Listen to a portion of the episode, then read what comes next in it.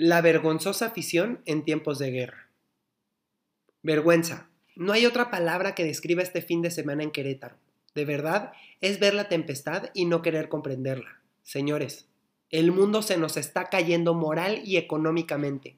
Rusia tiene una guerra en donde mucha gente está saliendo herida. La pandemia ha dejado sin padres e hijos a demasiada gente. ¿Ustedes creen que estamos para fanatismos deportivos que lleguen a heridos graves o incluso muertos? ¡Despierten! La vida es un bien sagrado.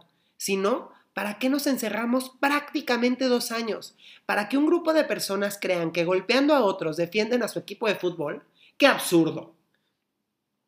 El partido de Gallos de Querétaro contra Atlas ha quedado para la historia. Esta es una cicatriz que no va a ser fácil de borrar por la triste situación y por el momento en que sucedió.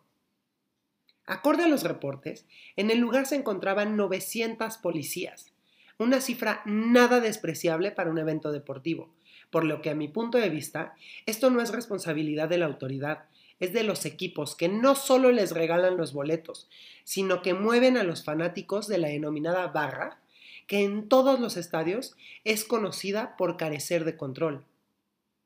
Aunque usted no lo crea, tiene que ver con la imagen. Le explico. En el momento en que los fanáticos reciben boletos gratis e incluso les dan transportación cuando los partidos son fuera, ¿qué sucede? Hay agradecimiento. Ese agradecimiento lo demuestran defendiendo hasta el tuétano a su equipo de cualquiera que hable mal de él, de tal forma que no es extraño que haya algún altercado. Lo que no entienden es que mientras ellos se pelean al punto de casi matarse, sus dueños toman café y se ríen organizando eventos en los que ambos pueden generar dinero. El grupo de economistas y asociados GEA reveló en 2019 que el fútbol deja ganancias en México por más de 100 mil millones de pesos. Está bien ser fanáticos de un equipo, porque eso nos ayuda a generar una identidad. Lo que está mal es caer en agresiones verbales o físicas en algo que el día de mañana no tendrá ninguna repercusión. Abramos los ojos. El mundo ya está suficientemente mal como para pelearnos por un deporte. El mundo se nos está cayendo en pedazos. Dejemos de destruir y veamos si nos es posible ayudar.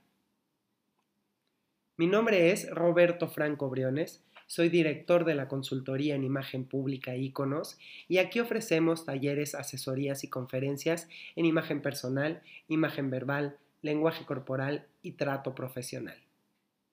Nuestra página de internet es www.consultoriaiconos.com y nuestro teléfono es 5563 604389.